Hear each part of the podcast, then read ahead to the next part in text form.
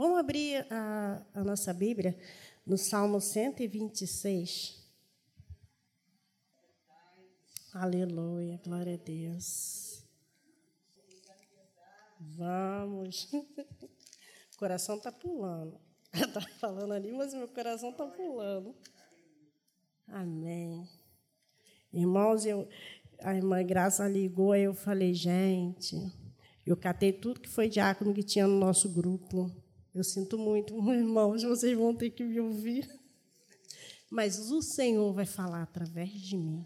Aleluia. Glória a Deus. Louvado seja o nome do Senhor. Vamos de leitura, irmãos. Amém. O título é Deus é louvado porque retirou do cativeiro o seu povo. E fala assim: Quando o Senhor trouxe do cativeiro os que voltaram de, a Sião, estávamos como os que sonham. Então a nossa boca se encheu de riso e a nossa língua de cânticos. Então se dizia entre as nações: Grandes coisas fez o Senhor a estes. Aleluia. Grandes coisas fez o Senhor por nós e por isso estamos alegres. Faz-nos regressar outra vez do cativeiro, Senhor, como as correntes do sul. Os que semeiam com lágrimas cegarão com alegria. Aquele que leva preciosa semente, andando e chorando, voltará sem dúvida com alegria, trazendo consigo os seus molhos. Aleluia. Senhor, louvado, engrandecido e exaltado seja o teu santo nome. Deus, tu sabes, ó Deus querido, que o Senhor tem tratado comigo, Senhor, e o que eu tenho, Deus querido, colocado diante de ti. Estar aqui hoje, Senhor, não deveria ser surpresa, meu Deus. Por isso eu te peço, meu Deus, continua o Senhor, usando a minha vida, Senhor, para que o teu nome seja glorificado, seja aqui, seja em qualquer lugar, meu Senhor. Eu quero, Deus querido, ser instrumento, Deus querido, nas tuas mãos, assim como os meus irmãos. Usa-nos, ó Deus querido, para que o teu nome, teu, para que o teu evangelho chegue, Deus querido, a todo canto, como disse o teu irmão. O meu irmão disse, Deus querido, que ali, transportando uma pessoa, ele teve a oportunidade de te apresentar. Assim queremos ser usados por ti, levando a preciosa semente, Senhor, espalhando a tua palavra. Assim eu te oro, agradecendo por tudo que o Senhor já tem feito, em nome de Jesus. Amém. Então, irmãos, esse salmo é um salmo de restauração. Eu tenho um, assim um, um amor profundo quando eu eu leio a palavra de Deus e eu entrei num propósito com o Senhor há algum tempo. Eu tenho falado com o Senhor que eu não quero ser aquele que o Senhor vomita. Eu não quero ser mais um no meio da igreja, no meio da multidão. Eu não quero. Eu quero trabalhar de verdade com o coração para o Senhor. E aí a gente estava conversando. A gente sempre conversa, né? A gente conversa quase todo. Irmãos, a gente conversa quase todo dia enquanto eu estou de férias. Quando é para de férias, a gente vai conversar dia sim, dia não. Né, irmã Creuza? Então, todo dia a gente conversa. E, e uma das nossas conversas, a gente estava orando e falando de nos consagrar mais, estarmos mais perto do Senhor. E eu entrei no propósito com o Senhor e eu falei: eu quero estar mais perto de Ti. E, para tudo, tem um preço na vida. Né? A gente pede para o Senhor para estar mais perto dele. E o inimigo da nossa alma se levanta juntinho. Mas é porque ele é um derrotado. E ele não quer perder, só que ele já é um perdedor. E nós temos que estar cientes disso. Nós temos que estar cientes disso. Que o Senhor nos quer cada vez mais perto dele. Mas ele espera a gente querer estar também. Só falar, eu quero estar perto do Senhor. E sentar ali e ver a vida passar, não dá. Quando a gente fala para o Senhor, eu quero estar mais perto, irmãos, vai buscar, porque é muito bom, é muito bom. E nessa semana que passou, a gente começou a, assim, desde a semana passada que a gente está fazendo essa oração.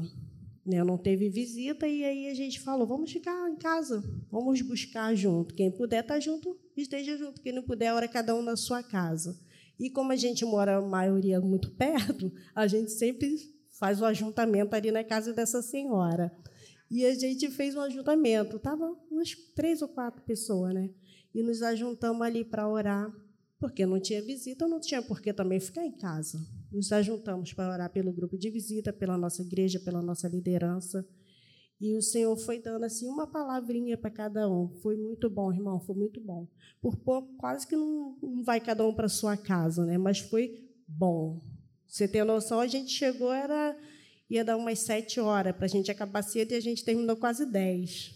Para ver como estava bom, estava muito bom. E o Senhor tem colocado essas coisas no nosso coração. E o Senhor fala de restauração. E nesse salmo fala que nós precisamos ainda buscar mais o Senhor. Fala que quando o Senhor trouxe do cativeiro os que voltavam de Sião, estávamos como os que sonham. Sonhar é bom, irmão. Sonhar é muito bom. Imagina esse povo preso lá, 70 anos, querendo voltar para casa. E aí vem um milagre. O Senhor faz milagre. O Senhor fez um milagre daquele povo estar retornando para sua casa estavam lá, ó, chorando. Imagina 70 anos, todo mundo junto, dividindo a tristeza, dividindo a dor, dividindo a falta que faz uma família. Saber que o lugar que você morava estava agora destruído. Mas há milagre quando você ora, quando você busca, aquele povo voltou para a casa dele. Irmãos, e aí eles estavam como?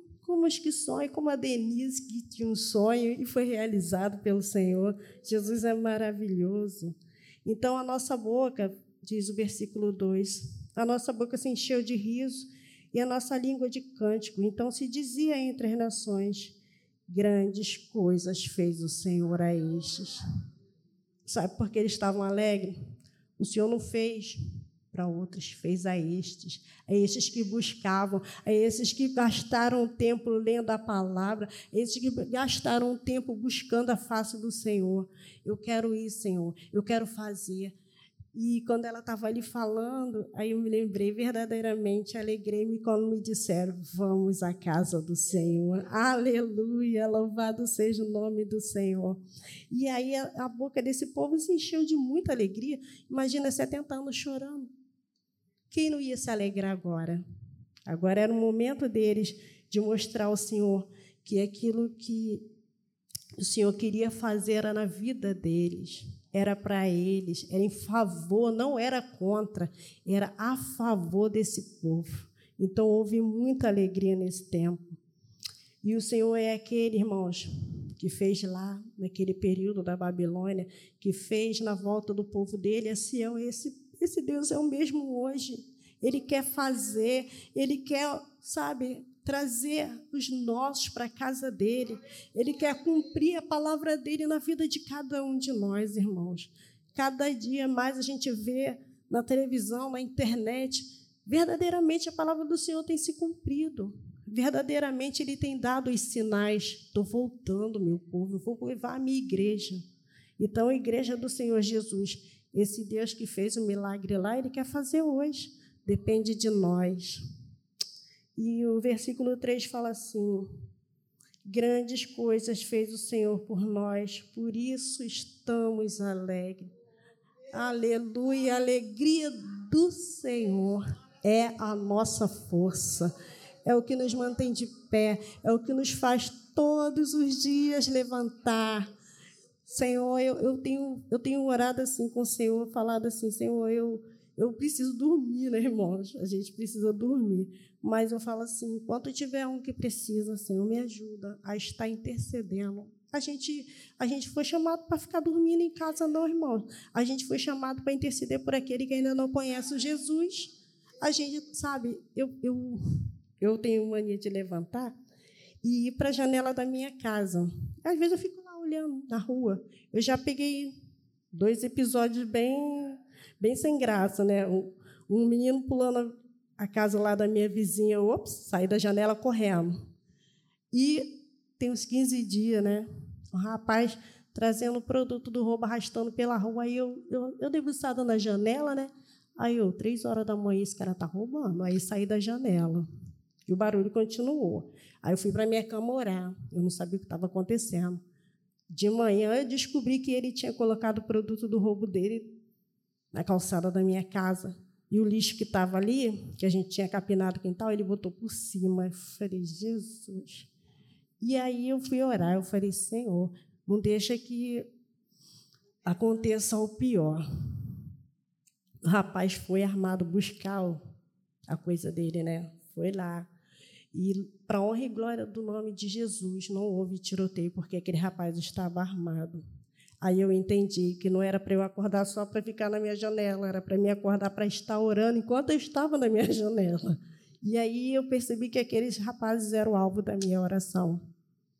Eu falei, então, como eu falei com o Senhor, não quero ser usada só para estar falando aqui e ali.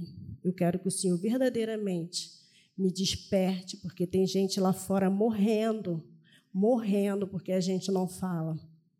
E aí eu, eu acordei, eu falei, é, então é para orar. E aí ajoelhei ali, fiquei orando de manhã. Como sempre a gente se vê de manhã, não sei porquê, a gente sempre se vê de manhã. Eu estava conversando com ela, eu falei, uma criança, não sabe o que vai acontecer. Ela, minha filha, misericórdia, vamos orar. E Deus, assim, tem feito na nossa vida, irmãos, nos chamado para estar orando. Não é fofocar, não, irmão, não estava fofocando, não, estava na janela orando. Ele que estava na rua três horas da manhã. Eu estava falando com o Pai, eu estava falando com Deus. Louvado seja o nome do Senhor. E o versículo 4 faz assim: é, faz-nos regressar outra vez do cativeiro, Senhor, como as correntes do sul. E eu gosto da outra versão, que fala assim: Restaura, Senhor, a nossa sorte, como as torrentes do Negueb.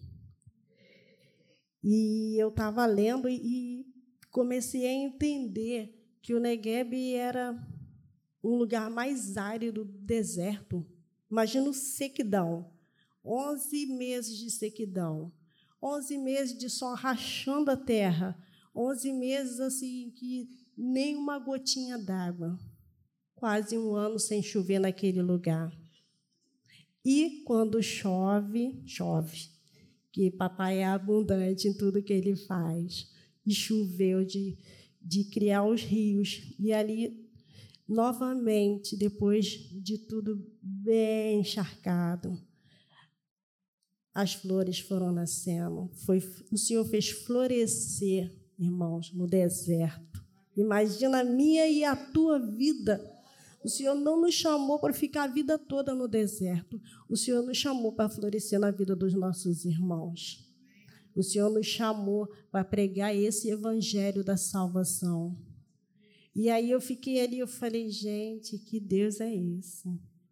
Faz chover depois de 11 meses sem uma gota de chuva. Ele fez chover e fez florescer. E a gente está aqui para dar fruto, irmão. Não é assim que a gente faz? Vai florescendo, vai dando fruto, vai criando raiz mais profunda com o nosso Deus. E eu fiquei muito maravilhada, irmãos, muito, muito mesmo. No versículo 5 e 6 falam assim: Os que semeiam com lágrimas cegarão com alegria. Aleluias.